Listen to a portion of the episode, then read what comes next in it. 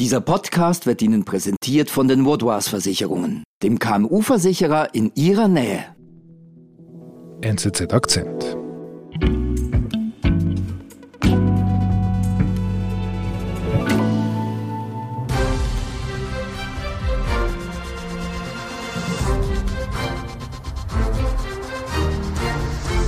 Ykkösenä kokoomus 20,8 prosenttia. Es ist Sonntagabend, der 2. April in Finnland und kurz vor Mitternacht bekommen die Finnen das erste Resultat der Parlamentswahlen. Sosiaalidemokraatit 20,7 prosenttia.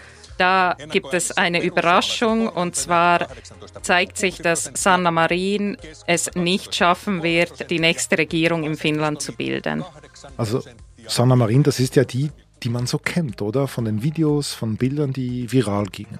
Ja, genau. Also sie wurde eigentlich für die europäischen Linken zu so etwas wie einer Ikone. Mhm. Bekannt wurde sie durch ihr Foto auf einem Rockfestival in mhm. Finnland mhm. und mhm. ihr Tanzvideo ging viral. Mhm. Aber unter den Finnen selbst war sie auch ziemlich umstritten. Ennakkoäänissä perussuomalaiset kolmantena 18,6 prosenttia. Und das hat sich eben bei diesen Wahlen gezeigt. Mehr Finninnen und Finnen wählten eine andere Frau als Sanna Marin, nämlich Rika Purra von der Finnenpartei. Mhm. Finnenpartei? Ja, die Finnenpartei ist rechtsnational, manche sagen auch rechtspopulistisch. Im Wahlkampf wurde sie vor allem für ihre migrationskritische Haltung bekannt. Te, hyvät ehdokkaat, tukitiimit, meidän puolueen aktiivit. Und unter Rika Purra hat sie jetzt das beste Resultat ihrer Geschichte erzielt. Parhaan vaalituloksen koskaan. Finnland hat seit kurzem eine neue Regierung, die für einen radikalen Richtungswechsel steht. Und keine Person verkörpert diesen Wandel besser als die Rechtspopulistin Rika Pura, sagt Korrespondentin Linda Kopponen. Ich bin David Vogel. Also Linda, ganz am Anfang hast du ja eben Sanna Marin erwähnt. Äh, die kenne ich eben von diesen Bildern, die du ja gesagt hast. Die haben sich die Welt erobert, kann man fast schon sagen. Aber Reka Pura, die Rechtspopulistin, Ihren Namen habe ich noch nie gehört. Ja, David, so wie dir geht es sehr vielen, ähm, vermutlich international. Sanna Marin, sie war die jüngste Regierungschefin in Finnland. Sie hat eine sehr steile und geradlinige politische Karriere hingelegt und mhm. sie wurde wirklich so als Popstar der europäischen Linken gefeiert. Mhm. Rika Purra, die kennt man im Ausland weniger. Sie ist zehn Jahre älter und ihr Leben war politisch wie privat voller Wendungen. Aha, interessant ist das aber. Was, was genau meinst du damit? Ja, also sie ist 46 Jahre alt. Sie ist in Tampere aufgewachsen. Das ist die drittgrößte Stadt mhm. in Finnland. Ihre Mutter war links, alleinerziehend und die Mutter und Tochter hatten eine enge Beziehung. Okay. Ihre Mutter hat beim finnischen Fernsehen gearbeitet und dann, als Rika zwölf Jahre alt war, ist ihre Mutter an einem Herzinfarkt gestorben. Und mhm. das war recht dramatisch, weil ähm, Rika hat im Nebenzimmer geschlafen und dann hat sie gehört, wie, wie die Mutter irgendwie um Hilfe geschrien hat und sie hat dann die Großmutter angerufen, weil sie alleine zu Hause war mit ihrer Mutter und diese hat dann die Sanitäter alarmiert und als diese eintrafen, war die Mutter aber bereits tot. Ach krass. Okay, also die eigentlich, die ist fast schon in den Armen der Tochter gestorben, die Mutter. Ja, so kann man es sagen. Okay. Und das ist auch ein Ereignis, das Burra stark geprägt hat. Das sagt sie auch selber. Mhm. Durch den Tod der Mutter habe sie gelernt, dass man jede Gelegenheit ergreifen muss, wenn sie sich einem bietet. Mhm. Also wirklich so, ihr Motto ist, lebe dein Leben konsequent. Okay, und meint sie damit auch die die Politik? Ja, das meint sie auch. Also Rika war schon früh politisch interessiert, eben weil ihre Mutter beim Fernsehen gearbeitet hat, ist sie früh mit der Politik in Kontakt gekommen. Und was Pura politisiert hat, das war eigentlich die Umwelt. Mhm. Also sie hat sich sehr große Sorgen gemacht um den Klimawandel und um das Artensterben und eigentlich kann man sagen, dass sie klassische grüne Werte hatte. Aha. Sie hat dann auch später Umweltwissenschaften und Politologie studiert. Als sie zum ersten Mal wählen konnte, wählte sie die Grüne Partei und sie hat sogar versucht, eine Weile ohne Plastik zu leben. Mhm. Aber wie geht denn das zusammen? Also, du hast ja gesagt, sie ist die Chefin einer rechtsnationalen, einer sogar einer rechtspopulistischen Partei und hat früher die Grünen gewählt. Also, was ist denn da passiert? Ja, ich glaube, das weiß man nicht so ganz genau. Mhm. Aber was man weiß, Purra wurde als Teenager von Ausländern sexuell belästigt. Das Aha. hat sie einmal im finnischen Fernsehen so erzählt. Mhm. Das war sicher ein Auslöser für ihre migrationspolitische Haltung, aber nicht der Hauptgrund für ihre migrationspolitische Haltung. Mhm. Was ist denn der Hauptgrund für ihre kritische Haltung? Ja, also Rika Purra ist der Finnenpartei 2016 beigetreten. Das mhm. war mitten in der Flüchtlingskrise. Mhm. Dazu muss man wissen, dass in Skandinavien während der Flüchtlingskrise zwar Schweden eigentlich so im Mittelpunkt mhm. stand, weil die traditionell die liberalste Migrationspolitik betreiben, aber auch in Finnland wurde das Thema damals sehr stark diskutiert. Mhm. Waren die auch so liberal? Nein, die, die Finnen, die haben weniger Flüchtlinge aufgenommen. Was die Diskussion aufgeheizt hat damals, waren ein paar Fälle von Vergewaltigungen, die mutmaßlich von Ausländern begangen wurden. Mhm. Und so wurde quasi das ganze, dieses ganze Thema richtig aufgeladen. Ja, genau. Und das ist auch der Moment, wo Purra ihre politische Wandlung erlebt hat. Sie mhm. hat gemerkt, dass das Migrationsthema für sie eigentlich wichtiger ist als die Klimapolitik. Aha. Und da hat sie sich dann eine neue Partei gesucht und sie hat mir auch erzählt, dass sie da eigentlich nach dem Ausschlussprinzip vorgegangen ist. Mhm. Und ja, die Grünen, die passten ihr nicht so ideologisch, auch die Sozialdemokraten nicht und so landete sie dann am Schluss bei der Finnenpartei. Mhm. Wir sind gleich zurück. Um ihre Geschäftstätigkeit und ihre Mitarbeitenden zu schützen, braucht es vorab eine fundierte Risikoanalyse. Mit den Vaudois Versicherungen steht Ihnen eine Partnerin zur Seite, die mit Ihnen maßgeschneiderte und flexible Versicherungslösungen findet. So können Sie sich auf Ihr Kerngeschäft konzentrieren und Ihren Unternehmergeist frei entfalten.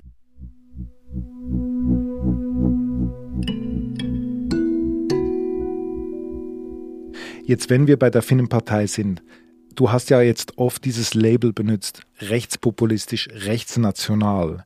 Das ist ja so ein Etikett. Wofür steht diese Partei? Ja, die Finnenpartei wurde 1995 gegründet. Sie war mhm. ursprünglich eine Landwirtschaftspartei am rechten Rand, also vergleichbar mit der SVP in der Schweiz. Mhm. aber auch wählbar für Linke, was noch speziell ist. Mhm. Der Mitgründer Timo Soini ist ein sehr geselliger Typ. In Finnland ist er als bekennender Fleischesser bekannt, der immer einen flotten Spruch auf Lager hat. Okay. Aber 2017 ist Soini aus der Partei ausgetreten. Es kam zu einer Spaltung, zu einem Rechtsrutsch. Und das war auch die Zeit, wo die Migration immer wichtiger für die Partei wurde. Aha, das bedeutet, aus der sagen wir mal, rechtsbürgerlichen Landwirtschaftspartei wird eine klar rechtsnationale Anti-Migrationspartei. Ja, so. genau so ist es. Und genau das, was Soini eben nicht gefallen hat, war das, was Rika Purra angezogen hat. Mhm. Die Atmosphäre behagt ihr, sie gilt als kühl. Sie hat dann auch relativ schnell Karriere gemacht in der Partei. Sie war zuerst Parlamentarierin, dann war sie verantwortlich für die Strategie und für das Parteiprogramm. Und im August 2021 hat sie dann das ähm, Parteipräsidium übernommen. Mhm. Also das ist genau die Zeit, als Sanna Marin eigentlich die Ministerpräsidentin war in Finnland und, und von der Welt quasi bejubelt. Ja, genau so war es. Sanna Marin wurde international sehr positiv wahrgenommen. Finnland soll bis 2035 klimaneutral werden. Berichtet wurde auch über diese Frauenregierung. Marin hat sich für die Gleichberechtigung stark gemacht und sie hat den Sozialstaat ausgebaut. Hm. Finnland selbst stand da aber schon vor großen Herausforderungen. Also mhm. zum einen verschuldet sich Finnland immer mehr. Die Gesundheitsversorgung ist am Limit. ja, es gibt ganz viele Leute, die, die nicht glücklich sind über die Situation. Und mhm.